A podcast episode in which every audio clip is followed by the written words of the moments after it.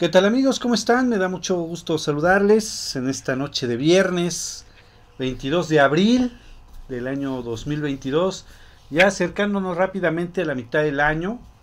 La verdad es que creo que se está pasando el tiempo súper rapidísimo. Y pues bueno, aquí vemos cómo, cómo corre el tiempo solamente. Bueno, pues esto es escalofrío. Eh, mi nombre es Suri. Para todos ustedes, me encuentro aquí con dos personalidades del programa bastante eh, de acuerdo al tema que vamos a hablar hoy. Y está con nosotros ahora vía remota el joven Humberto. ¿Cómo estás? ¿Qué tal, amigo? Aquí andamos un poquito enfermos, no es psicosomático, es, es real. un pequeño resfriado. Sí. Bueno, pues de modo a cuidarse un poquito nada más para que salgamos pronto del, del resfrío, ¿no? Eso sí. ¿No? Y también, por supuesto, tenemos al infaltable y nuestro buen culto amigo Dark Knight. ¿Cómo estás? ¿Cómo estás, Uri? Humberto, buenas noches. Buenas noches también. Aquí listos por este programa. Sí, hombre. Pues, a ver, vamos a ver. ¿Cómo está? Está muy interesante el tema, déjenme decirles, que sugirió Humbert.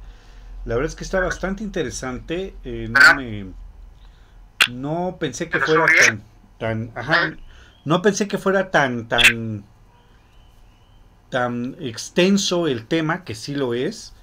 Este, y pues bueno, vamos a platicar un poquito acerca de estas enfermedades llamadas psicosomáticas.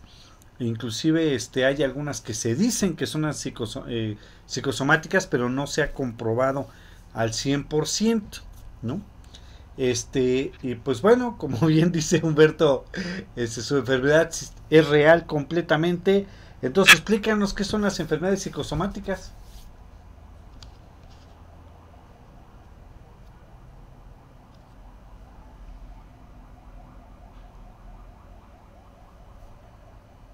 Bueno, creo que lo perdimos por un momento. Parece que se. No, perdón, perdón. Ah, está Es por ahí. este, Ah, ah, ya sé qué pasó. Sí, sí, no te preocupes, ya sé qué pasó. Se me olvidó activar el, la costumbrota de que siempre estoy allá contigo. Sí, Se me olvidó no, no te preocupes. Más con el puro nombre, eh, ¿tú qué te imaginas que sean o qué se imaginan que sean? Pues yo me imagino que son como enfermedades psicológicas, o por algo así, Ah. o decirlo así, ¿no? Porque psicosomáticas.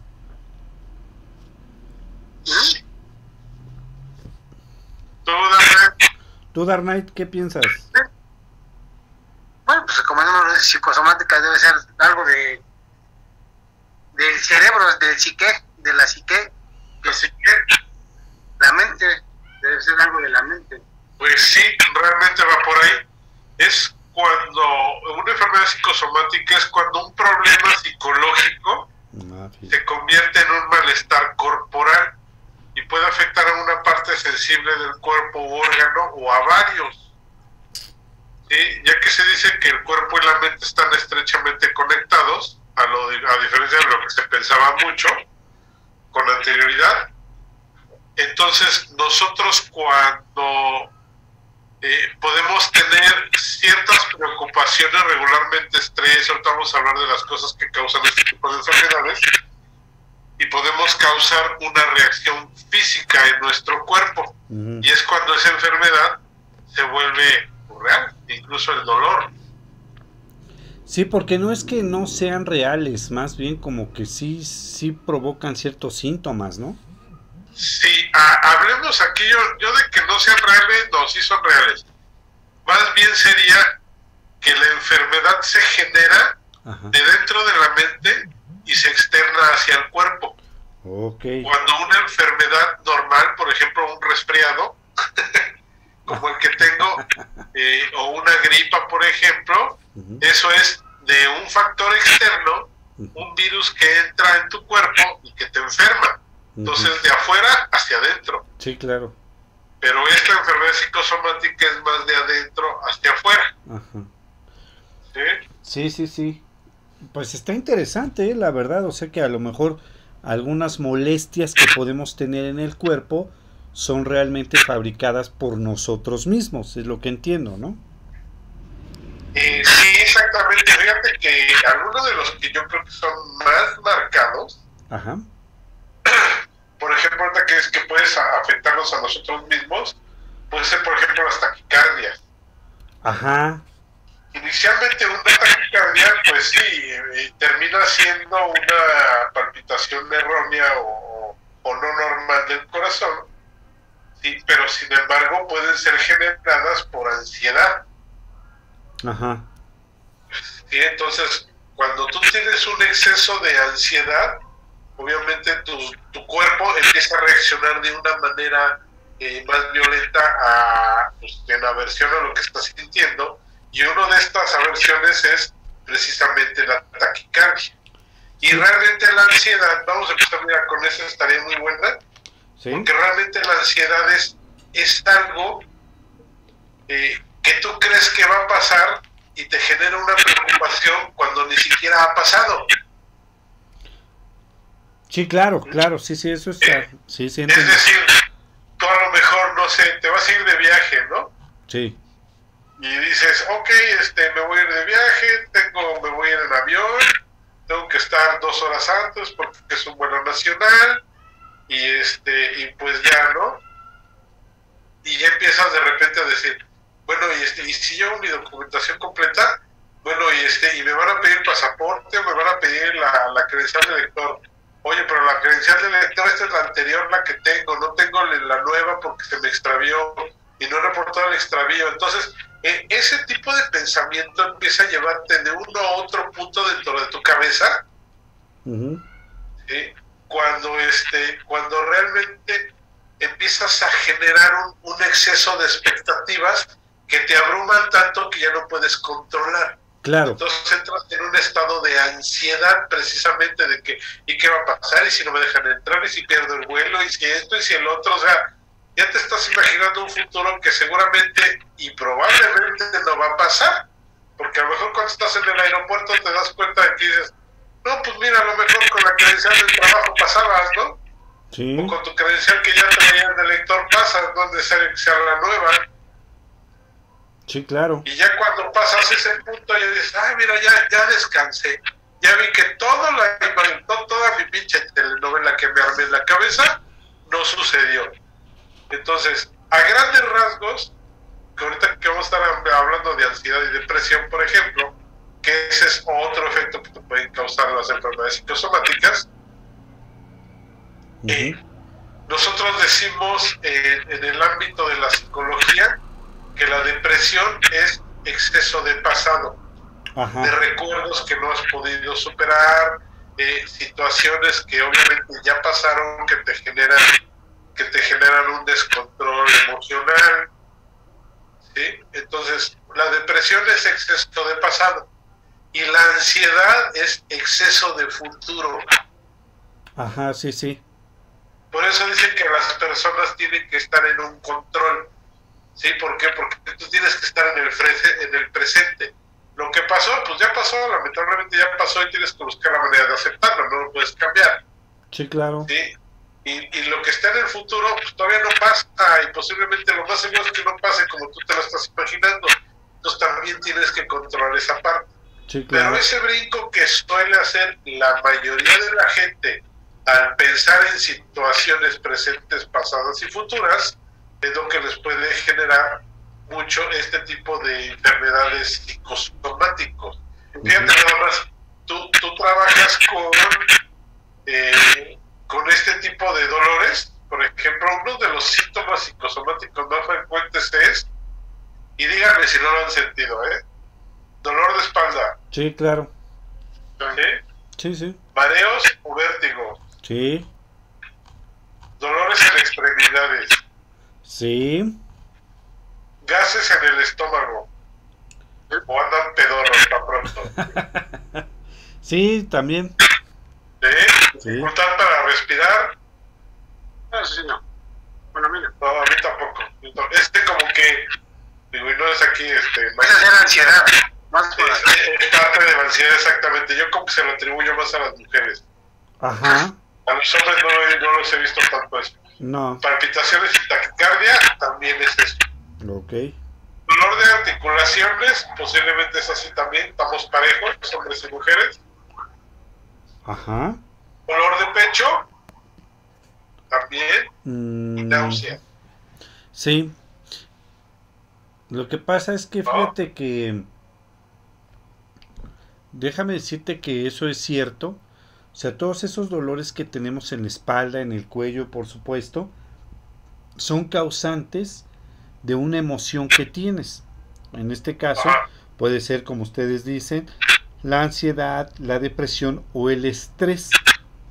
Que estás continuamente pensando en tantas cosas que te empieza a contracturar el cuerpo, como es la Ah. espalda o, o el, o el- o el cuello, que es lo más común que la gente tiene.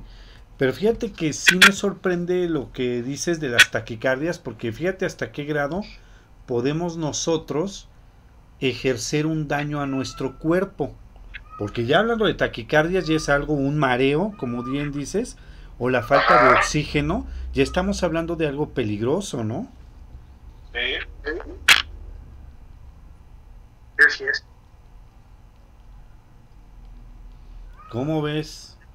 Porque por aquí yo también est- estuve yo leyendo, también estuve leyendo que están este como ligados también a, a nuestros sistemas, ¿no? O sea, por ejemplo, el sistema gastrointestinal, este, por este tipo de situaciones psicológicas, inclusive te da colitis o te puede dar gastritis, estreñimiento, este, úlceras, no, o sea, sí, sí te daña el cuerpo, pero cañón, ¿eh? Sí. Es que vi- vivir así, pues, ahora sí como dice Humberto con la fíjate, además, con la pura ansiedad, que ya tengas, que para todo estás este, exasperado, que estás nervioso, que estás pensando qué va a suceder, qué no va a suceder. Tú mismo te estás haciendo daño, o sea, tú no sabes que lo que puede ocasionarte, durante, como dices, la gastritis, los dolores de espalda, no sé, pueden ser muy, muy variados, o sea, uno mismo se está provocando las enfermedades. Mentalmente a lo mejor estás ansioso, pero eso mismo te está afectando a otras partes del cuerpo. Así es. Exactamente. Fíjate en algo, eh, ahorita mencionó algo Darna ahí muy, muy interesante, ¿no? Lejos de que ahorita en la actualidad estamos más avanzados tecnológicamente hablando, eh, te das cuenta que el control de este tipo de enfermedades se ha disparado mucho, Sí. ¿sí? Y es que a veces el acceso a cierto tipo de información en el momento, tiempo y forma en que nosotros queremos, Ujú. Eso, lejos a veces de ayudarnos, nos ha empezado a dañar. Ujú. Te voy a decir, ¿por qué? La otra vez platicaba yo con mi ex esposa. Este, bueno, hace mucho, ¿no? Cuando todavía era mi esposa. ok. Este, por ejemplo, eh, los hijos, ¿no? Ella me decía, no, no, no, es que yo me preocupo, ¿no? Porque mi hija, por ejemplo, entró a la escuela y qué tal si necesita algo, qué tal si se le olvidó algo y ya andaba y checa, no, sí, se le olvidó su lunch, voy a ver cómo le llevo su lunch porque si no, este, pues se queda sin, sin almorzar y cuando salga no tengo que estar ahí porque si no, este, qué tal si le pasa algo y no tiene cómo hablar y este, o sea, se empiezan a llenar la cabeza de un montón de cosas que precisamente les genera ansiedad. ¿sí? Y eso te estoy hablando de algo muy simple como es ir a la escuela, que es algo muy cotidiano actualmente, ¿no? Sí, claro. Imagínate ahora cuando te dejan ir a casa de un amigo este, a hacer una investigación o un trabajo en equipo. Bueno, y si habrán llegado, y ya habrán comido, y ya habrán terminado, y necesitan algo, y si llegó bien, y allá donde están, qué pez, dónde es, o sea, no le pasará algo, o sea, todo ese tipo de situaciones empiezan a llenar este, los, los tutores, sabemos padres y madres por igual, eh, los tutores con los hijos actualmente, ¿no? Entonces ya viven anclados al celular, ya que ahorita el celular, pues prácticamente cualquier persona puede tener uno, ya no son tan caros como antes, y entonces ya todo tiene controlado, ¿no? O sea, ya llegaste, a- tienes que llegar, sí, mándame un mensaje, márcame, Sí, sí, ¿Necesitas claro. algo? Mándame un mensaje, márcame, mándame tu ubicación, ¿dónde estás? ¿Qué estás haciendo? ¿Qué necesitas? O sea, en todo momento tienen que estar marcando las cosas. Sí. Yo lo remontaba. Tú, por ejemplo, tú fuiste conmigo a la escuela. Sí. no saben, este, fuimos juntos a la secundaria, por ejemplo, ¿no? Eh, no sé si recuerdas aquellas ideas que en aquellos entonces no existía el Google. y todo lo tenías que investigar en, en las bibliotecas públicas. Una de las más conocidas era la Biblioteca México, que está ahí cerca del Metro Valderas. Sí, saliendo del Metro Valderas. Y, este, y, pues estaba ahí en el distrito, ¿no? Y muchas veces decían, ¿tienes que ir a investigar? Sí, tú te salías en la mañanita de un sábado, por ejemplo, me voy a quedar de ver con mis amigos en tal punto, no sé, abajo del reloj, que era lo típico, abajo del reloj de tal estación de, del metro.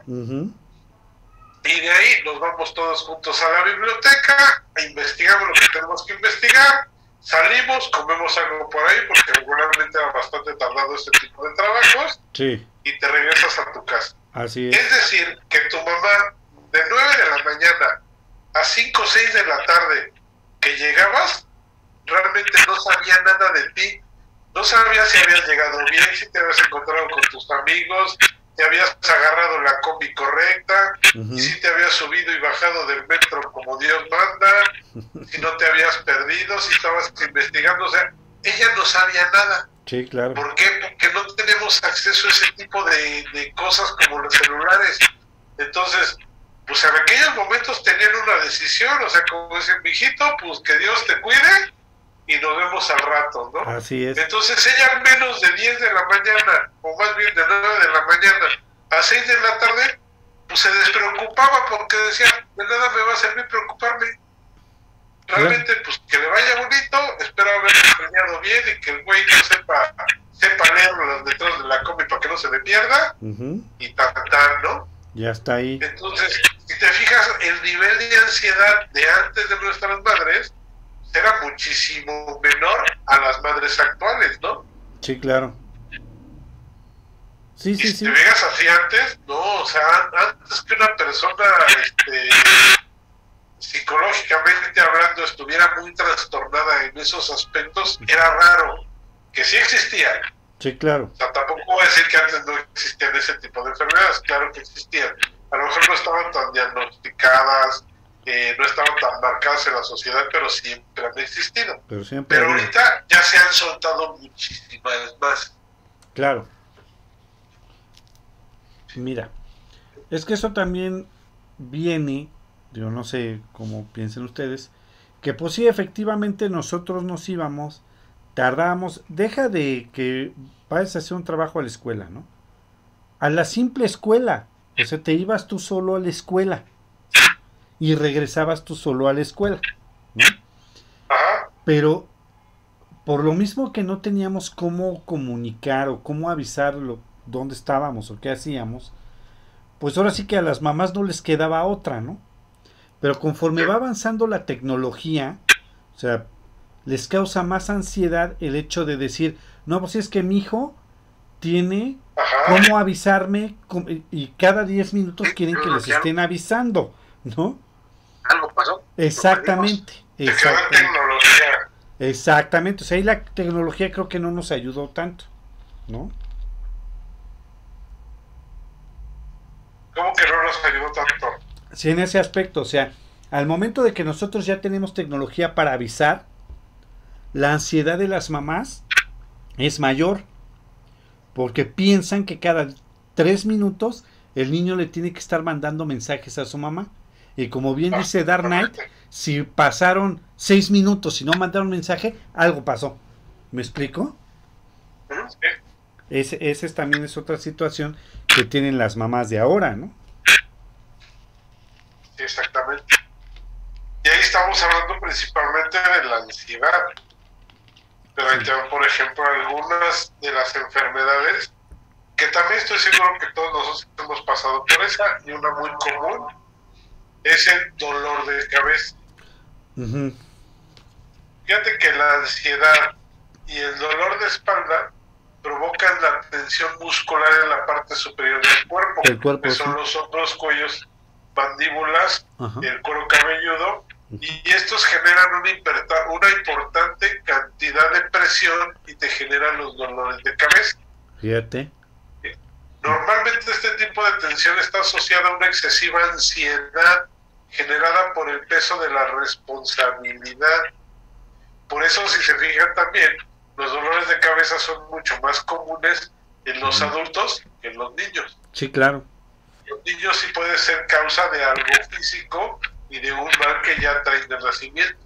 Pero en los adultos, más del 90% son causados de manera psicosomática porque la persona se encuentra en un estado de estrés continuo. Sí, bueno. Fíjate que eh, en eso que tú estás diciendo es, es algo ya también ya muy común, ¿no? Este, fíjate que yo, yo sufro de algo que tengo mucha suerte, podría yo decirlo. A mí la cabeza no me duele. O sea, es muy raro que a mí me duela la cabeza. Ni siquiera cuando estoy enfermo, que tengo gripa o que no sé, este, tenga yo mucho trabajo, el estrés o que no haya yo descansado, no me duele la cabeza para nada. Entonces, en ese aspecto no, pero todo lo demás que dices, la espalda, el cuello, este, inclusive a veces hasta, ¿sabes qué? Como, ¿cómo se llama este técnicamente cuando, cuando se te pone la piel chinita, decimos aquí en México? ¿Piel de gallina? Ajá, pero tiene un nombre este médico, no me acuerdo cómo se llama. Eso sí lo he llegado a sentir en la cabeza de repente. Ajá. Que yo me imagino que es también de lo mismo, de que uno está todo ahí tenso, ¿no? Pues sí, puede ser. ¿No? ¿Cómo ves? Fíjate.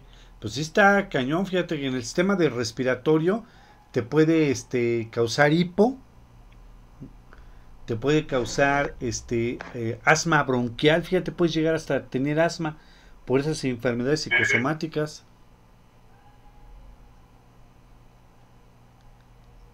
¿El asma también es causado por eso?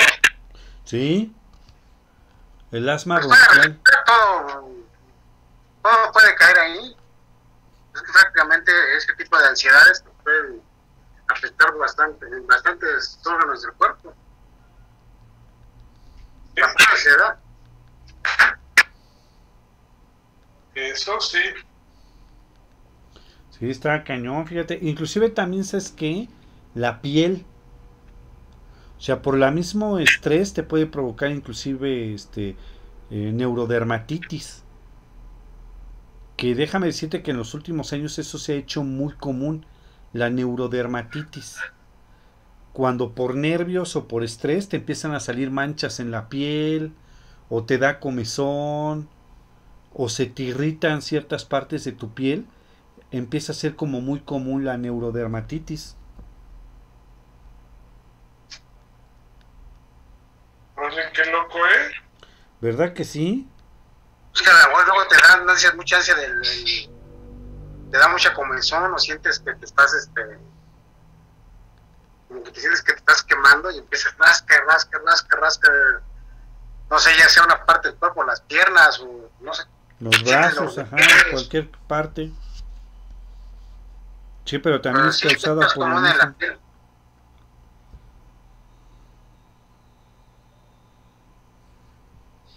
Eso sí.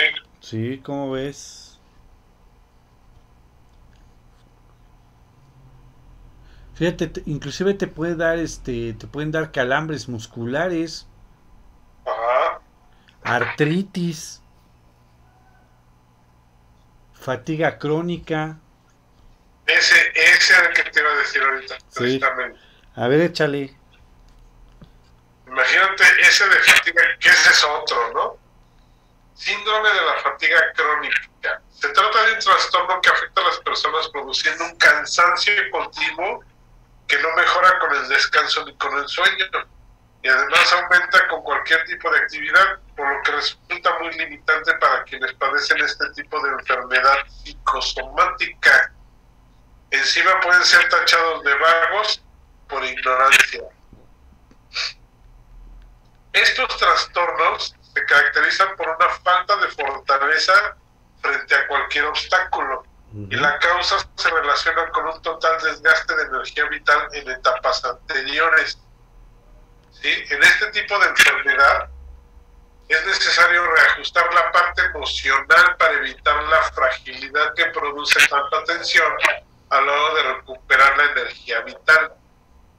Va, vamos a analizar esto. O sea, realmente si tú te fijas aquí, sí. este tipo de problemas son causados principalmente desde niños. Los sufrimos en nuestra etapa adulta, pero realmente son causados desde niños. Ajá, sí, claro.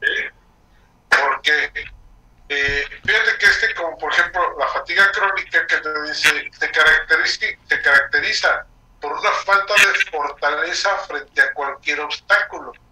Es decir, y no regaño, ¿eh? voy a decir tutores, en lugar de decir papá o mamá, voy a decir tutores. Ok.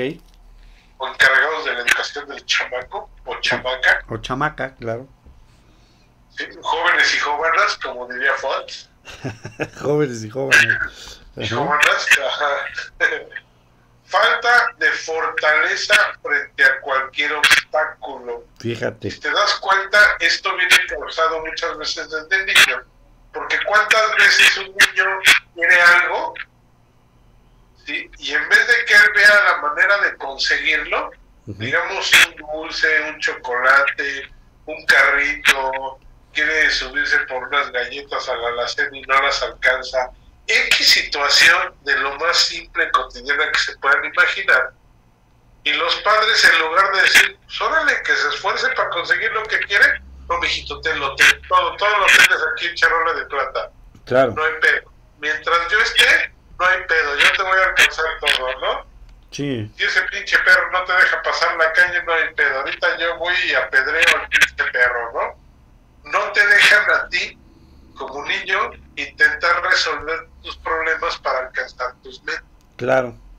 Pues el hecho de que siempre tienes una otra persona, llamámoslo nuevamente tutores, que te van a resolver la vida en el momento y forma en que tú quieres, ¿sí? hacen y causan que en tu etapa adulta, que ya no los vas a tener a ellos para resolverte la vida, tú no seas capaz de librar un obstáculo, por más simple que este sea. Fíjate. Y eso te va a generar el síndrome de la fatiga crónica. Esa es una. Obviamente también esto vamos a ligarlo también a lo que es la, este, la ansiedad y el dolor de espalda porque no consigues lo que quieres, que también va ligada a los dolores de cabeza. Claro, Claro, sí. Si te fijas, allá hay dos trastornos chonchos que son causados casi casi desde, desde la manera en que nos educan, ¿eh?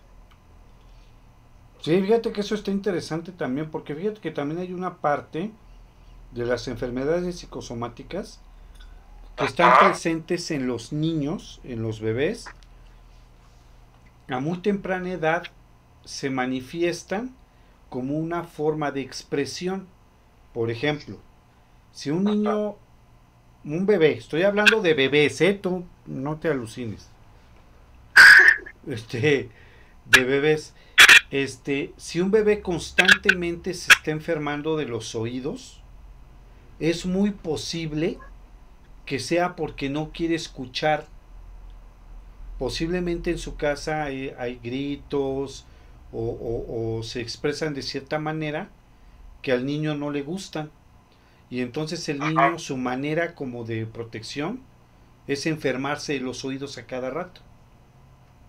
O al revés, si el niño, por ejemplo, se enferma mucho de la garganta, que constantemente está enfermo de, de, la garganta, es muy posible que puede ser, no estoy asegurando tampoco, es muy posible que puede ser que se siente que no lo toman en cuenta. Y es por eso que se enferma de la garganta o de los oídos o a lo mejor le, duelen sus manos o se contractura la espalda. Y es su manera de decir que a lo mejor no lo cargan lo suficiente o que no le ponen la atención adecuada. Ajá. Lo que dices son las enfermedades nuevas de este de los millennials, ¿a eso te refieres? Sí.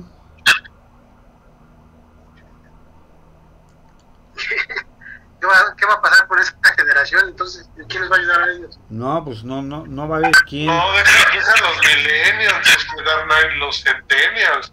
Fíjate que ahorita este, los millennials eran categorizados como una generación que, que era muy frágil y todo eso. Pero este, esta generación crece después de, de nuestra generación, valga la redundancia, donde vimos nacer muchas cosas como la informática. ¿no?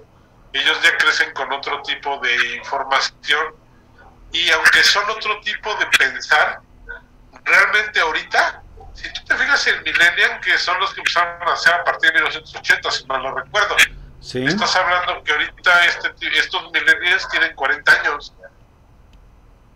Y estos millennials están sacando a flote el planeta. O sea, lejos de toda eh, creencia que teníamos sobre ellos, están sacando adelante toda la situación. Con familia, la mayoría ya no son con familia, tienen un hijo, si es que no tienen hijos, o no tienen hijos o nada más tienen uno. Ya se acabaron las mentalidades esas de que los hijos que Dios nos ¿no? Eso ya se acabó en el millennial, pero sin embargo pienso que sí están salvando el barco. Ahora ya vienen los centennials, creo, ¿no? Que son Ajá. los que nacieron después de 1990 o del 2000. Que eso sí, y ahorita las nuevas generaciones que ya son más frágiles que nada, para mi gusto, eh, la falta de carácter, de educación y también de los mismos padres, que muchos de ellos son millennials, es la que ha causado que esta generación se vuelva tan frágil. Acuérdense que, y, y lo decían, ¿eh?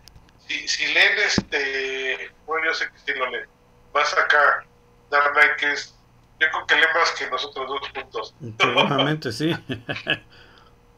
Eh, te dice que los tiempos difíciles generan personas fuertes, personalidades fuertes. Y los tiempos fáciles generan personalidades débiles. Y es lo que nos está pasando ahorita. Ya lo comentábamos hace un rato, ¿no? Nosotros teníamos que ir a hacer una investigación para este para una tarea y tenías, tenías que sacrificar tu sábado, coordinarte con tus amigos, irte a la biblioteca, eh, sacar la información que necesitabas y regresar. Y no es nada más así de simple como lo digo. Estando en la biblioteca, pues tenías que saber buscar, tenías que saber este, encontrar el libro en la biblioteca, porque no están así que digamos en orden alfabético. Tenías que saber utilizar las fichas para ubicar el libro. Además de eso, este, a veces llegar temprano o hasta pelearte con este, con otro tipo de, de, de estudiantes de otra escuela que casualmente les habían dejado investigar lo mismo y pues nada más había uno o dos libros, tres máximo de, de, de cada libro en, este, en las bibliotecas, ¿no? Entonces muchas veces llegabas y, no, pues ya lo prestaron. No, pues no manches, espérate hasta que lo regresen para que tú puedas sacarle copias, ¿no? Claro. O tienes que irte a donde están sacando las copias, hablar con la persona para decirle, oye, que lo tienes tú seas gancho, te pago y este y sácame a mí también una copia, ¿no? Entonces, ese tipo de situaciones a las que nos enfrentábamos te hacen tener otro tipo de mayor convivencia, de, de saber expresarte, de no tener miedo a hablar con los demás, incluso con tus desconocidos.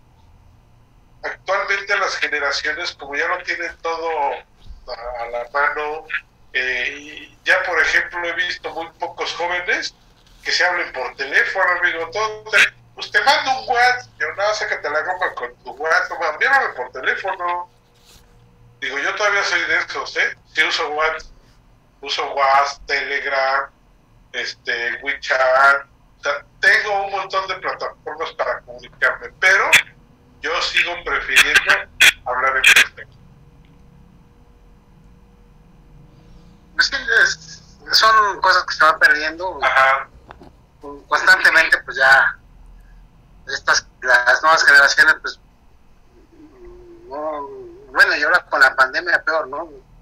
todos por este vía Zoom, vía este, una videollamada o algo, o sea, está bien para las personas que tienen este a lo mejor parientes en provincia o hasta en el extranjero y es una forma pues de acercarse a ellos pero los que ahora están más cerca y ya no pueden convivir si no es con un, una videollamada o con una o algo por Facebook pues se va perdiendo todo eso.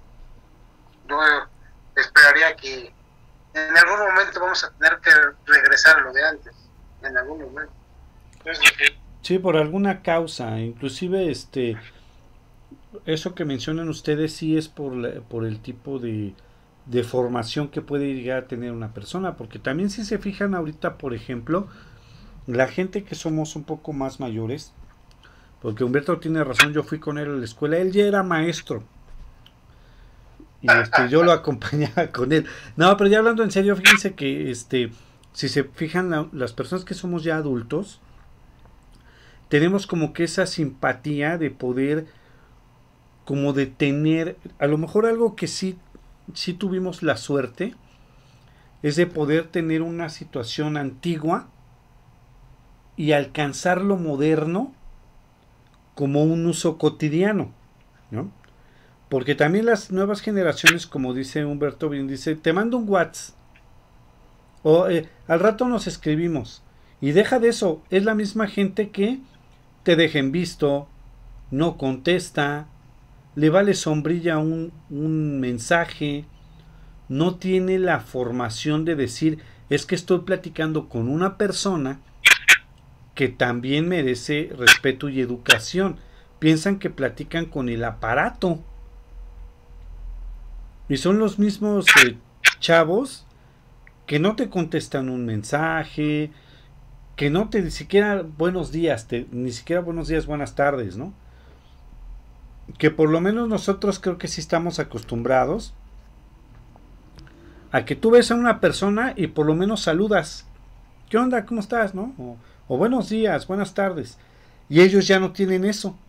Ellos como están tan enajenados con la red, ¿sí? Piensan que están en el WhatsApp y ya no saludan, sino que lo primero que hacen es preguntarte lo de la escuela o preguntarte alguna cosa que se quedó pendiente, por decirlo así. Ya no tienen la educación de saludar correctamente. Sí, exactamente. Y no es precisamente así reclamo porque, ni nada de eso hacia las nuevas generaciones, no todo lo contrario. Esta es una evolución, posiblemente las capacidades y virtudes de las nuevas generaciones no las estamos apreciando y las vamos a ver en un futuro, ¿no? Así puede ser. Pero, este, pero, ajá, la cuestión de esto es ligarlo al tema que nosotros estamos eh, llevando el día de hoy. Todo esto es por uno de los, el segundo trastorno psicosomático más frecuente que existe en el ser humano, que es los trastornos abdominales. Ajá. Que no tienen su origen de manera orgánica. No. Dice, cuando existen problemas abdominales de tipo colon irritable, digestiones difíciles, como estreñimiento o colitis, ¿sí? y que ya se han descartado las causas orgánicas, es posible que los trastornos tengan un origen en el estrés y otros problemas psicológicos y están relacionadas con el denominado cerebro visceral, que es una parte instintiva y primitiva de nuestro cerebro que desencadena este tipo de enfermedad psicosomática. Aquí cabe mencionar que mucho de esto es generado de manera psicosomática y también una muy buena parte generado de manera física. Nosotros estamos hablando de la parte psicosomática. ¿sí? Eh, que diga, habitualmente las personas que padecen este tipo de enfermedades psicosomáticas retienen excesivamente sus sentimientos. ¿sí? Lo que decíamos, ya no se saben expresar Es decir, me caes gordo, me lo aguanto porque qué tal si te ofendo, ¿no? Ay, tú. Aquella persona me trató mal y en vez de decirle algo, no me lo aguanto porque pues, es persona mayor. Es que este, algo que nos decían mucho a los hombres, sé que las feministas se van a revolucionar ahorita, pero que diciendo, a una mujer no, no se lo pega, ¿no? Entonces, si a ti tu pareja, mujer, te llega a golpear, pues cuidadito donde lo digas, ¿no? Porque lejos de que te digan, no, oye, pues también es una persona golpeada, no, cabrón, pues tú eres un machito, aguántese como los hombres, güey, no seas nena, ¿por qué vas a enseñar lo que te hacen? O sea, ese retener tus sentimientos. Sí. Que es parte de lo que causa los trastornos abdominales. Fíjate. No, También se puede producir lo que se le llama el pacho físico, Ajá. una indigestión mental, cuando se trata de asimilar y encajar una serie de emociones para que la persona no está preparada. Sí. Imagínate el niñito o niñita que siempre todos sus papás le han dicho que sí a todo, ¿no? Sí, claro. Y cuando ya no está tratando con sus papás, sino está tratando con terceras personas, eso le dicen que no, para ella es algo nuevo, no está preparada para recibir un no, como nunca lo ha recibido, no sabe qué hacer con él, eso le puede causar un problema este, abdominal, Abdominal. de tipo colitis o estreñimiento incluso, Sí, fíjate. ¿sí? O cosas, eh, el miedo a cosas nuevas, la impotencia o la rabia Fíjate. que acabo de mencionar cosas que pues pienso que son lamentablemente muy comunes en nuestra sociedad. Así es. Y si no sabes tratar con ellas, que muchos de los actores jóvenes no están preparados para ese tipo de, de, de sentimientos, digamos, no nos enseñaron que debieron, ¿eh? La verdad es que debieron, Sí, pero claro. no nos enseñaron cómo controlar nuestras emociones. Fíjate que es, eso está interesante por todo lo que estamos viviendo en esta época, ¿no? Yo no digo que esté mal, voy a situar una situación simplemente. Porque ahí tú bien dices, este, todos ese tipo de sentimientos que nos guardamos nos puede provocar una situación de salud bastante seria, ¿sí? Pero también es provocado por algún tipo de situación que en mi gusto, mi forma de ver están un poco erróneas. Por ejemplo, ahora con estas nuevas disposiciones y derechos que tiene la gente, si yo voy en la calle y me quiere asaltar un fulano y yo me defiendo, yo puedo ir al bote. Entonces, ¿qué hago? Me aguanto, ¿no? Lo cual me puede provocar una situación de salud bastante seria. Si yo voy caminando, y discúlpenme todas las mujeres o todas las feministas que nos estén escuchando, si yo voy caminando y una mujer me, me falta el respeto, me golpea nada más por sus anchas, yo no le puedo contestar. Porque yo como hombre le contesto y yo voy al bote. Entonces me tengo que aguantar. Y me puede provocar una situación de salud terriblemente mal. Ahora con los chamacos en la escuela.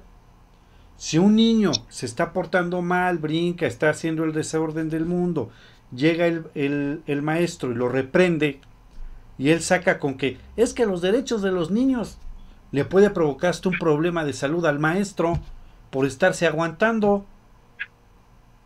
Sí, exacto.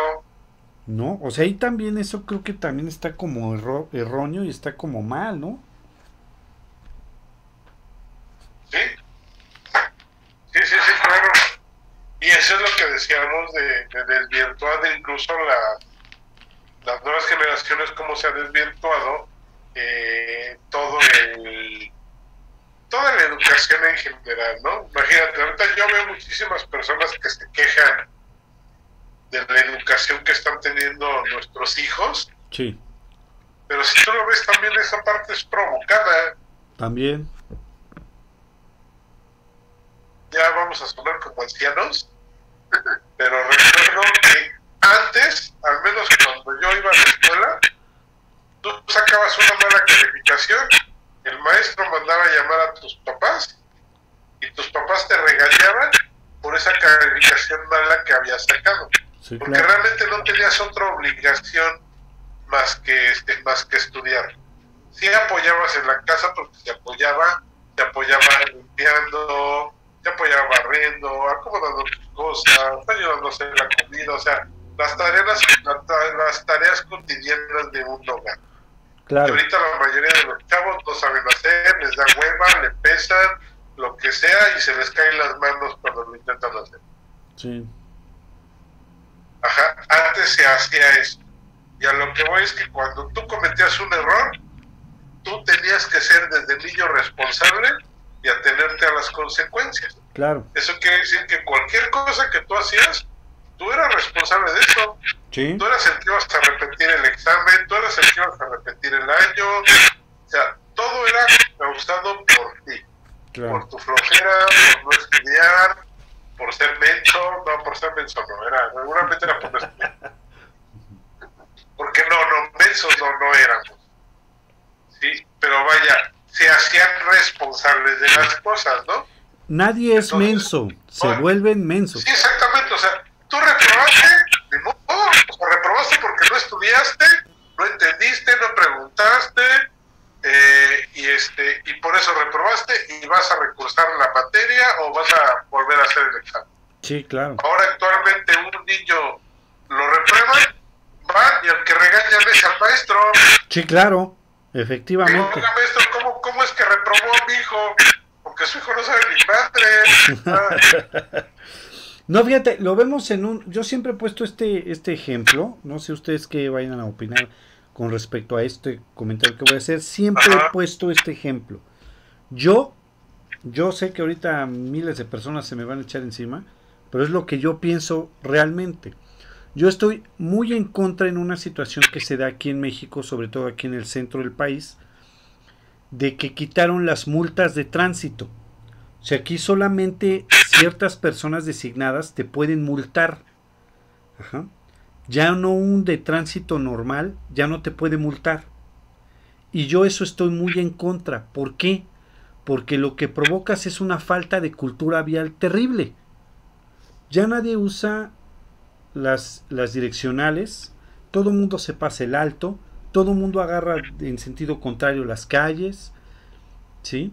Ya nadie le da paso a los peatones, avientan a los de las bicicletas, se pasan por, por los carriles de, de bicicletas, ciclovías, se paran a donde se les pega la gana, se paran en doble fila, y como nadie los multa, lo que se provoca es una falta de cultura vial terrible. Es lo mismo. O sea, si tú no tienes una consecuencia de un error que tuviste, lo vas a seguir haciendo. Ajá. Si realmente se tuviera un castigo como tal, un castigo ejemplar, ya no lo repites. Entonces es algo como muy similar. Yo más bien pienso que ahí es poco de falta de de ser como enérgicos con las personas, ¿no? Porque si no, Ah, esto es un, un relajo que para qué te cuento, ¿no? Sí, sí, es, es falta de responsabilidad, lo que decíamos ahorita, ¿no? Así es, exacto. O sea, tú haces algo y realmente eh, no recibes ningún castigo o no recibes algo acorde a la falta que causaste. Claro. ¿Sí? Y como realmente no, no tuviste ningún problema, es decir, vámonos a- al origen, ¿no? Lo que decíamos ahorita de los niños. Un niño agarra y dice, ah, pues este, voy a romper una ventana. Sale, le rompe la ventana al carro del vecino, ¿no? Ujú. ¿Qué pasa? Sale ahorita el papá y le dice, no, mi hijo, que anciano, no hagas nada, no hagas nada y este, ¿cómo se llama? Métete, si el vecino te vio, pues ya te chingaste porque voy a ir a reclamarle a los papás y los papás van a acabar diciendo, bueno, pues ya te pago tu ventana. Claro. Y el niño la reprimenda que este, que ¿cómo se llama? Que este recibe nada más un regaño, no, no andes haciendo eso, que no lo vuelvas a hacer, ya viste, y lo regañan, lo cagotean y a lo mejor ni lo castigan, nada más no pasa del regaño, ¿no? Regularmente son en los niñitos donde, donde hasta los papás le tienen miedo a los hijos, que ya hay muchos ahorita. hay muchísimos. ¿Qué hubiera pasado con la anterior educación o la antigua educación? Yo me pongo en el lugar de los niños, yo nunca lo hice, pero no me quito el nombre, sino en el momento en que yo le rompo la ventana al, carro del vecino, en ese momento mi papá sale, si él me vio, en ese momento salen mis papás van, hacen que le toque la puerta al vecino, que le pida una disculpa. Así es. Le van a pagar su ventana, pero me la van a cobrar a mí. Claro, te van a obligar a es decir, hijito, te me pones a chambear para recuperar ese dinero, estás castigado, el dinero que te daba en tu semana, no te voy a dar tanto tiempo tu dinero de la semana para cubrir el costo del vidrio que tú rompiste. Así es. Entonces, ahí realmente había un defecto a lo que tú habías hecho. Y déjame decirte que esa reprenda es, la más ligerita. que ¿eh? pagar las consecuencias, cosa que ahorita como la gente ya no ve consecuencias a sus actos, pues les vale madre. Sí, no, y déjame decirte que esa reprenda es la más ligerita. Porque otro papá más duro es, vas, le pides una disculpa, le vamos a pagar tu ventana y tú te vas a ir a lavar carros hasta que completes el monto de lo que, de lo que debes. Sí, sí, sí. No, o sea, eso era lo más ligerito. Oye, pues vamos a mandar saludos a la gente que nos esté escuchando rápidamente para continuar con esto del sistema endocrino. Este endocrino, ajá, endocrino. Este Esteban Esteban Díaz, Andrés Lechuga, Fernando Morales, José Méndez, eh, Jonathan Lemus, Marco Gómez, por aquí teníamos a mm, Adriana Villagrana, Emma Sima. Ah, saludos, Adriana, siempre nos escucha. Sí, nos, escucha muy comúnmente. Este Roberto Ruiz también nos escucha comúnmente. Javier Dian y Ortiz Barradas, que nos están escuchando en el Facebook. Muchos muchas gracias por escucharnos. Gracias por escucharnos. Sí, muchas Vámonos con otra, con otra de las sabrosas, de esas que tienen, que tenemos a veces muchos, ¿no? Ajá.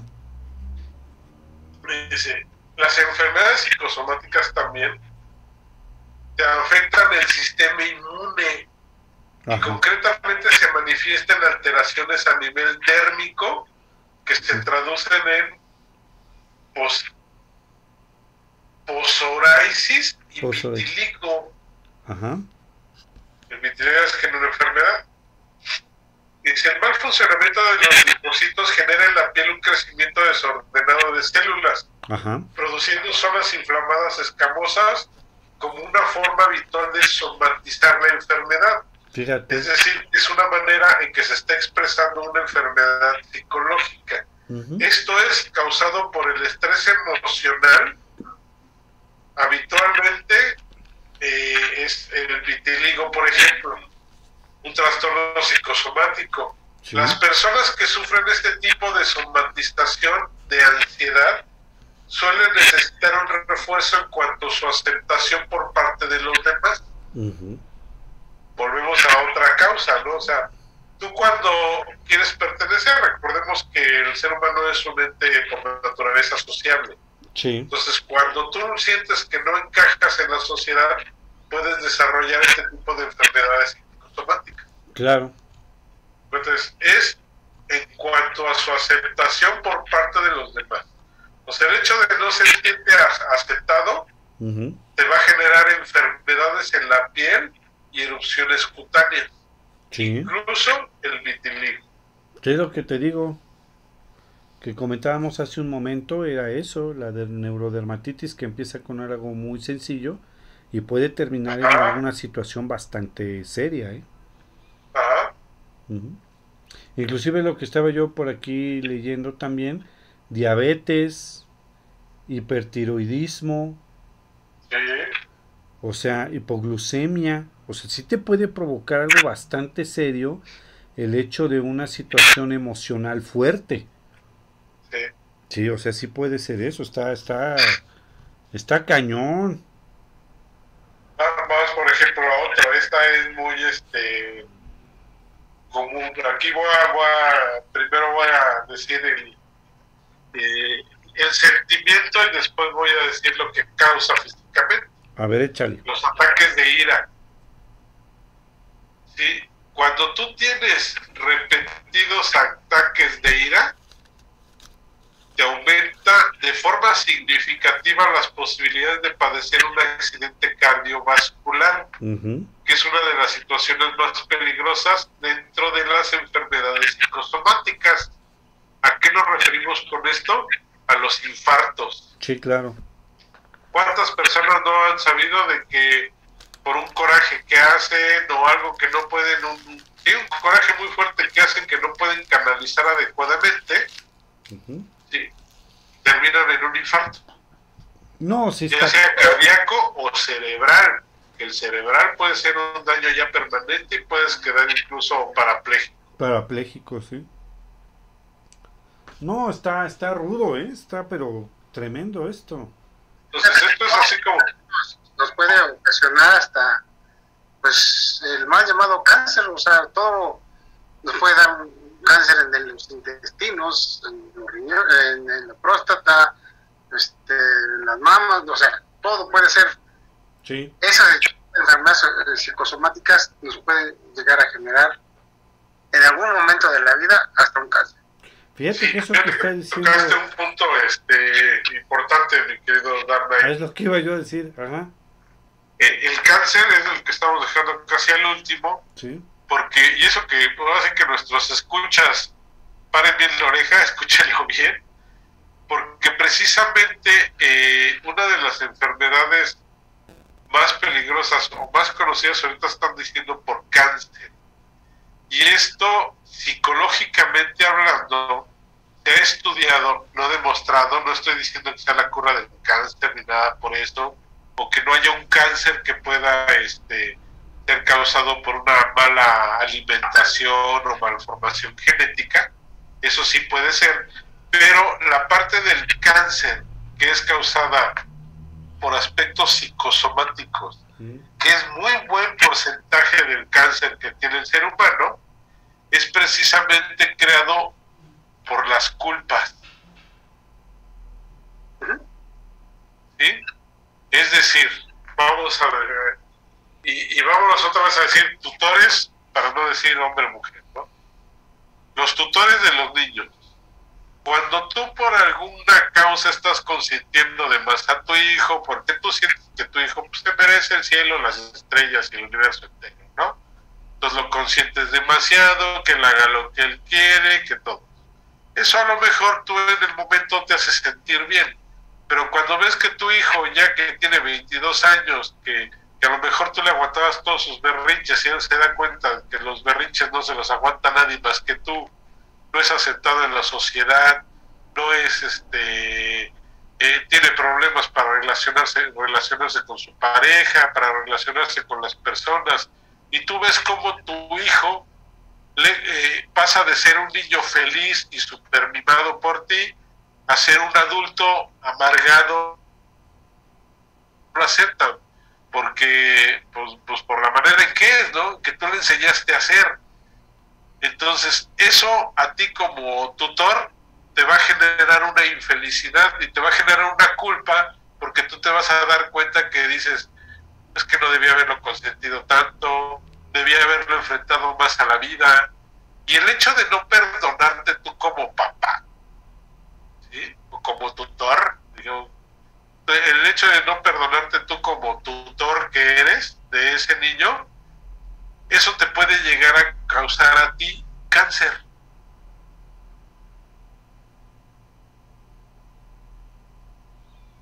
¿Sí? Y digamos, finalmente lo que te van a decir los psicólogos están muy en lo cierto, es que dicen, bueno, es que pues ya no te deprimas por eso, recordemos que la depresión es exceso de pasado, eso ya lo hiciste, busca una manera de corregirlo, ¿no? Pero no sufras por lo que no hiciste, porque en el momento, pues tú, tú lo quisiste hacer de la mejor manera. Para ti en ese momento estaba bien, lamentablemente en el futuro te das cuenta que eso no estaba tan bien como tú pensabas pero tampoco pues no te dan algo así como un manual de padres. Claro. Y cómo tienes que educar a un hijo, y menos ahorita que los padres ya son padres a los 18 años, 17 años, eso que, güey, eso creo que me estoy yendo alto, ¿eh? O sea, cuando tienes madres que todavía no terminan ni la secundaria, o sea, ¿qué tipo de educación crees que le van a dar a sus hijos? Sí, claro. Entonces, ese tipo de padres van a generar unos hijos bastante intolerantes que van a sufrir mucho de adultos. Y vas a generar un adulto que va a tener muchos problemas, que va a tener problemas de espalda, que va a tener dolores de cabeza y posiblemente hasta que genere cáncer. Efectivamente.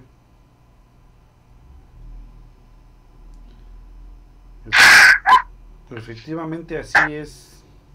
No sé cómo vean toda esta situación. No, la verdad es que está bastante, pero bastante gacho, porque como tú bien dices, o sea, todos ese tipo de situaciones nos los generamos nosotros mismos, ¿no?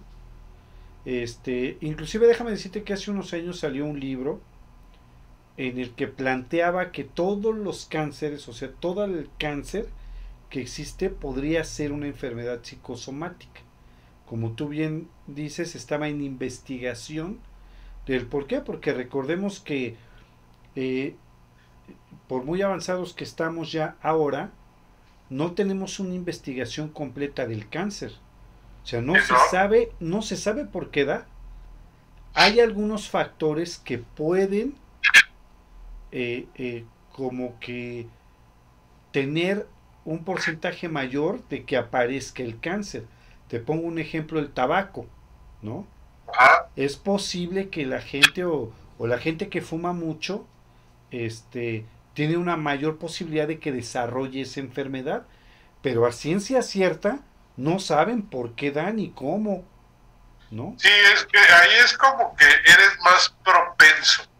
Digamos que si, si tú eres este eh, que, que ahí hablas de propensiones, no tanto de seguridad, ¿no? Exacto. Si tú, si tú eres, por ejemplo, hijo de padres diabéticos y tú todos los días desayunas, comes y cenas con una Coca-Cola en la mesa, eres muchísimo más propenso a este a tener diabetes. Una, porque diario desayunas, comes y cenas con Coca-Cola, ¿no? Que aunque no seas hijo de padres diabéticos, ya ahí tienes una propensión a la diabetes. Y además súmale un porcentaje más el haber sido hijo de padres diabéticos. Sí, no, Entonces tu, porcentaje de riesgo sube, aunque también puede que nunca seas diabético haciendo eso, ¿no? Sí, pero vaya, el porcentaje sube lo mismo que tú dices con, con personas ¿no? que, este, que fuman mucho. Eh, yo he conocido personas, y sí conocí personas que fallecieron de cáncer de pulmón, que fumaban mucho. También, he, también conocí una persona que murió de cáncer de pulmón que no fumaba. ¿sí? Y también he conocido personas que fuman un chingo y que nunca les dio cáncer de pulmón, ¿eh? Sí, claro. murieron de otra cosa. Sí, está ahí como raro, o sea... Pues volvemos a lo mismo de que es, es, como que propensión, o sea, de tu porcentaje de que si tú fumas tienes un 15% de este, de cómo se llama, de padecer cáncer de pulmón. Ah, pero además si, si fumas mucho y además no haces ejercicio, a ese porcentaje de 15 sube a 30, ¿no? Ah, pero además si eres este si comes mucha carne roja, por así decirlo, esto no es médico, ni estoy sacando esta estadística, me la estoy inventando ahorita en el aire, ¿no? Si además consumes mucha carne roja más de cinco días a la semana, ah, pues ese porcentaje sube hasta el 50%, ¿no? Entonces tú ya estás viendo que toda la actividad que haces o dejas de hacer dentro de tu vida cotidiana puede aumentar la posibilidad de que tengas una u otra enfermedad. Claro. Y obviamente el hecho de que seas una persona sana, que no consumas carne roja, ni que seas completamente vegano, todo eso, o sea, sí reduce muchísimo la posibilidad o la probabilidad, perdón, de que tengas algún tipo de estas enfermedades, pero nunca es cero. Vamos a hablar, por ejemplo, de otra. Ya es de la última que vamos a hablar ahorita. Sí. Eh, la fibromalgia. Esta es una enfermedad que provoca una gran sensibilidad muscular con mucho dolor y cansancio. Además, la fibromialgia puede venir acompañada de problemas del sueño, rigidez al despertar, hormigueo en manos y pies y dolores de cabeza, entre otros síntomas. Fíjate. Este tipo de enfermedad psicosomática puede estar generada por una tensión continua no solo de la musculatura, sino también del tejido conjuntivo que hace necesario aprender a relajarse y contar con nuevos mecanismos de defensa. Esto que nos dice que los pacientes con fibromialgia necesitan saber poner límites a la tensión y reforzar la seguridad en sí mismos. Fíjate. Es decir, que, que, esas personas que no confían en sí mismos, que vemos muchas, yo también me puedo contar, no ahorita, pero en mucho tiempo sí me puedo encontrar entre ellas, que no confías en lo que haces, que siempre dudas de que te vaya a salir bien las cosas, que, no haces ese tipo de cosas y no le pones límites a los demás, dejas que los demás pisoteen y lo que a ti no te gusta y porque no se sientan mal ellos prefieren sentirte mal tú, eso en algún modo te puede causar hasta fibromialgia de manera psicosomática. Y recordemos que cuando esta enfermedad psicosomática se empieza a expresar físicamente, ya se convierte en un problema, incluso de dolor, porque el dolor que te genera esta enfermedad es real, ¿eh? no es imaginario. No, no piensen que las enfermedades psicosomáticas, ah, pues las genera el cerebro y todo está en tu imaginación, en tu mente, ¿no? No hay dolor, no, no hay dolor. Sí, claro. ¿Sí? sí, o sea, e, eso es un punto interesante en la, en la, este, en las enfermedades psicosomáticas que realmente sí tienen síntomas reales. Sí no son síntomas inventados o alucinados. Realmente sí tienen síntomas verdaderamente este pues que son reales, sientes el dolor, sientes la molestia, Muy bien. ¿Cómo curamos una enfermedad psicosomática? Mira, eh, realmente primero tienes que identificar el origen de tu enfermedad. Ajá. ¿Sí? Eh, regularmente tú tienes que partir de este tipo de recomendaciones que nosotros hicimos al principio, de que si tú eres de las personas que, que sufren mucho de ansiedad, sufres de depresión, tienes problemas no resueltos con tus padres, regularmente son cosas con la, padre, eh, la madre, eh, la pareja, te sentiste una persona abandonada, aunque no lo, aunque no lo haya sido, ¿eh? pero tú te sentiste así, ese sentimiento te puede causar ciertas cosas. Entonces, primero tú necesitas estar como que tranquilo en tu mente. Por eso ahorita una de las cuestiones que se ha puesto muy de moda, eh, que lo recomiendo, es, es la yoga o la meditación. El aprender a aceptarte como eres.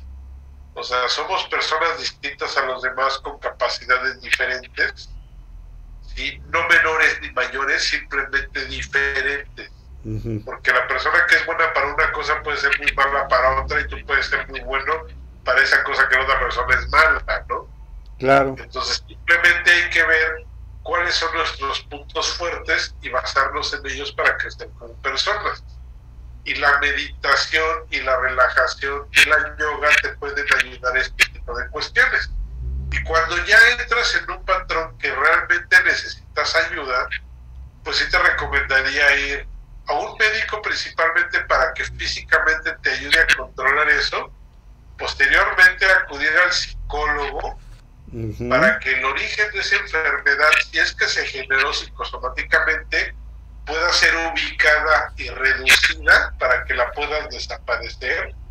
Y si de plano no estás ya ni en un punto del médico ni en un punto del psicólogo, pues ya tienes que acudir a un psiquiatra. Claro. ¿Sí? Sí, sí, sí. Sí, porque es lo que tiene que ver con, con el cuerpo y la mente, ¿no? Sí, sí, no, es que el psiquiatra, digamos, no, no sé, no, no voy a decir así nada más del conocimiento que yo tengo sobre estas situaciones. El psiquiatra te trabaja un poquito la psicología pero ya es con medicamento. Sí, te puede medicar, ¿no? él te medica, o sea, ya te dice, ah, tienes mucha depresión, sí. Ah, bueno, entonces ya, ya vamos a tratar la causa que te está generando la depresión, pero como ya es mucha tu depresión, tienes que tomarte estos antidepresivos, ¿no? Tienes que tomarte estos ansiolíticos, por ejemplo. Y el psicólogo lo que te hace es orientarte para que tú te des cuenta dónde está el problema y tú puedas solucionarlo como persona. Claro. Eso es lo más sano. Que tú realmente te des cuenta de lo que estás haciendo mal para poderte eliminar este tipo de cuestiones psicosomáticas. Sí, pues fíjate que está, está interesante todo este tema, ¿eh? Ajá. La Pero digo, si pueden evitarlas, a todo dar, y si no, pues sí acudan principalmente al médico, porque él va a atacar la parte física, porque pueden que esa parte física ya los esté dañando. Pero posteriormente que el médico ataque la parte física, hay que ir a un psicólogo o un psiquiatra para que ellos ataquen la parte mental el origen. Si no son como las personas que tienen gastritis, fíjate. Este, no voy a decir nombres, pero una persona que conocí mucho tiempo, en vez de intentar resolver sus problemas, era de que, ah, tengo gastritis y un homeoprazol. Y creo que la medicina de todos los días el homeoprazol, y te aseguro que muchos de nuestros escuchas están en ese punto cuando realmente tú dices, ok, si me está causando una gastritis, un ardor intestinal, algo así, o sea, realmente ubica cuál es la causa que te está llevando a este punto para que tú aminores esa situación y dejes de tomar ese homeoprazol. Porque el homeoprazol sí te cura el, el dolor de la gastritis, pero te causa otras cosas. Claro. Sí, recordemos que todas las medicinas alópatas van directamente a ser este, trabajadas por el hígado. Y si también eres de las personas que consumen mucho azúcar y, este, tienes un hígado graso, pues entonces ahí empezamos a tener más broncas, ¿no? Y eso te puede generar un montón de enfermedades, llame a nivel físico. Pero si no entiendes el origen, poco a poquito te va, te va, te va a llevar, te va a llevar, te va a llevar y, y te va a llevar a la tumba. Claro. Sí, pues ahora sí que consecuencias, como decíamos hace un rato, ¿no? Exactamente. Consecuencias. Pues hay que aceptar, precisamente yo pienso que aquí hay que aceptarnos como somos, aceptar nuestros límites. ¿sí? No porque tú tengas un límite, no vas a crecer más, es un error que muchas veces cometen, ¿no? Tú ahorita tienes que aceptar el límite que tienes ahorita en este momento pero tienes que educarte y adecuarte para mover ese límite más arriba hasta donde tú quieres. Y eso ya lo puedes hacer. Pero necesitas ubicarte dónde estás. a lo mejor dentro de 10 años mi límite va a ser este, ¿no? Pero en este momento mi límite es este otro, muy diferente al que voy a tener dentro de 10 años. No sé si mayor o menor, simplemente es diferente. Entonces eso nos va a llevar a una mejor comprensión de dónde estamos parados, dónde estamos como personas para reducir al máximo las enfermedades psicosomáticas.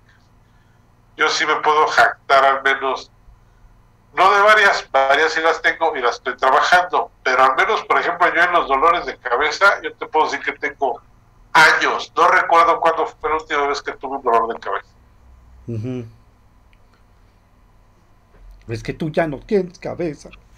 No, fíjate Por eso ya, me, la quité. Dije, ah, la bronca es la cabeza, pues vámonos. Sí, no, fíjate que en eso sí tienes razón. Le hice caso a la reina de corazones. Cállate, qué pez. Este, fíjate que sí, en ese aspecto sí, o sea, yo creo que todos cargamos con ese tipo de situaciones, pero pues hay que arreglarlas. Lo malo no es lo que tengas, sino qué haces para ya solucionar el problema. Exactamente. El problema ya lo tienes encima. Ahora, ¿qué vas a hacer para solucionarlo?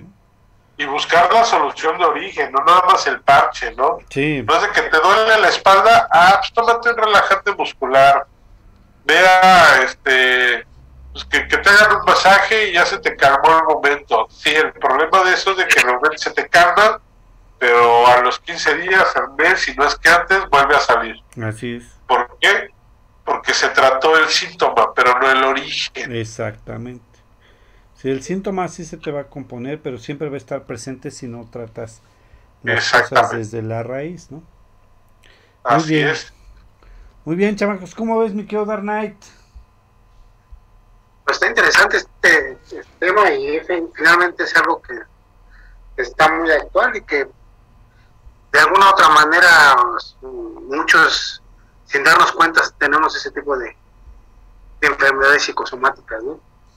La cosa es aceptarlas y tratar de corregirlas. Está, está interesante que nosotros mismos nos enfermemos, ¿no? Sí, pues nosotros somos los únicos que nos estamos haciendo daño. Así es. Por eso ese dicho, muy bien dicho, que dice es que a quién le va a hacer daño, nada más te estás haciendo daño a ti. ¿no? A ti mismo, exactamente. Exactamente. Sí, fíjate que es algo. Yo antes voy a declararme culpable porque antes me reía mucho de las personas que hacían yoga, por ejemplo, ¿no? Eh, se me hacía así como, pues como una práctica así de, flojera, que ay, no manches, o sea, hace esto, es lo otro, ¿no? Y este, casualmente, eh, después uno de mis amigos de, mucho tiempo, me di cuenta que él practicaba yoga.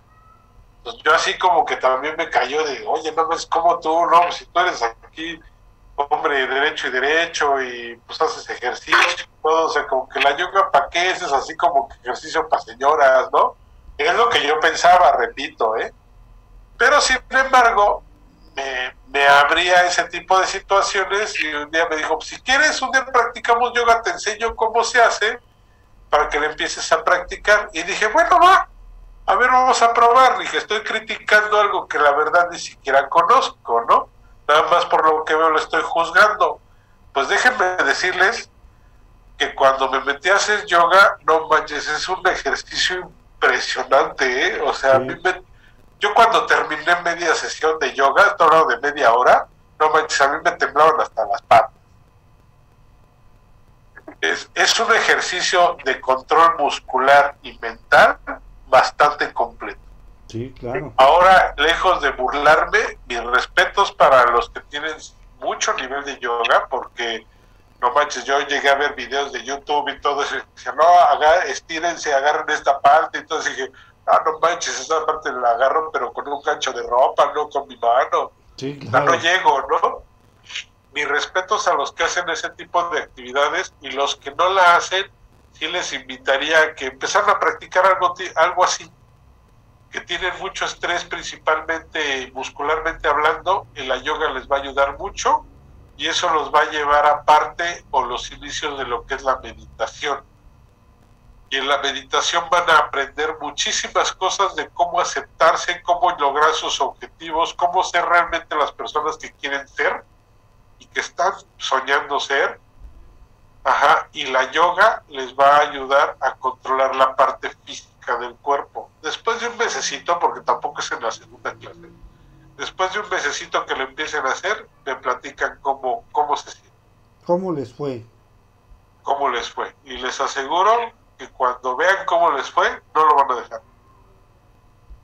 Sí, fíjate que está, está interesantón ¿Eh? Pero inténtelo, no sean cerradotes como, como el Humberto de hace tres años. lo que vaya a decir. Como sí, sí, no sean cerrados. Sí, no, no, te digo, por eso digo, me declaro culpable. Yo era de esos güeyes cerrados que decían, ah, esa madre, ese ejercicio para señoras gordas que no tienen nada que hacer. No, pues no, ya lo hago yo también, ¿eh? está bien. O sea que ya no tienes nada que hacer. Ah, bueno. No, no, no, ya soy señora gorda, que no tengo nada que hacer. Muy bien, chamacos. Pues estuvo bastante bueno, fíjate que está interesante toda esta situación. Espero que les haya servido mucho a la gente que nos escucha. Porque también luego puedes tener algún tipo de problema y no sabes por qué, ¿no? Digo, espero que pues, más o menos vayan checando qué onda. En el orden, así como decimos, vayan al médico principalmente porque ya se les externó el problema y sí puede ser algo físico.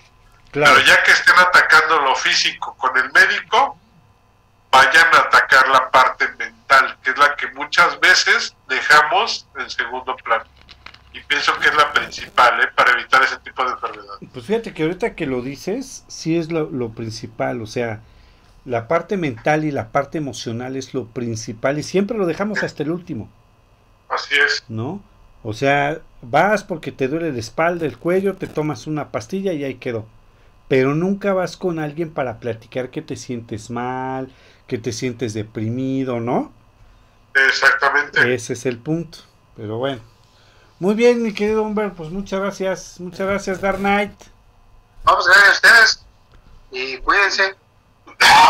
Muchas gracias por todo.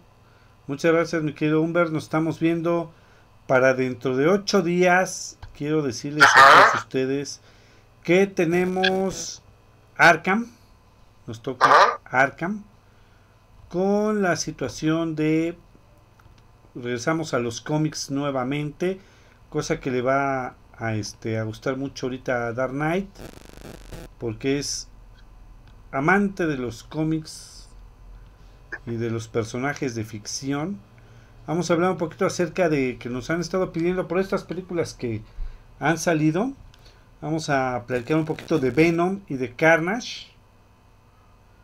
Ah, son buenas. Que son, la verdad, este. Pues está interesante su. Su, este, su historia y todo lo que ha pasado y de dónde salieron las películas y todo eso. Entonces, dentro de ocho días tenemos Arkham con el tema de Venom y Carnage. Este, yo creo que Dark Knight va a estar ahí este, bien al pendiente porque también le sabe ¿eh? el, el Dark Knight, ¿eh? No muchos de esos personajes, pero sí, sí, sí. ¿no?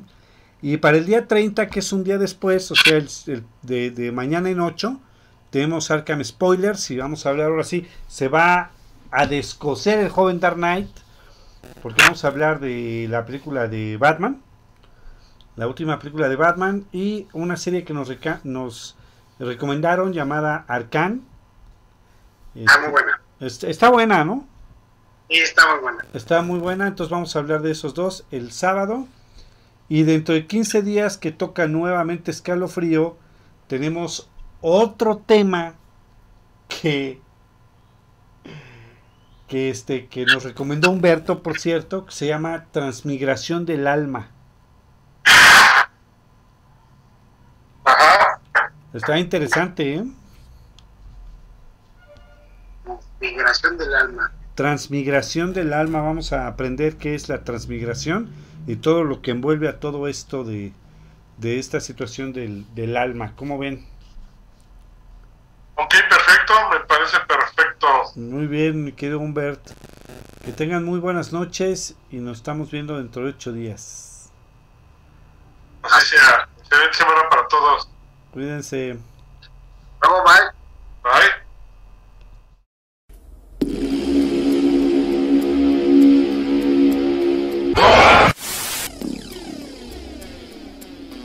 Escalofrío.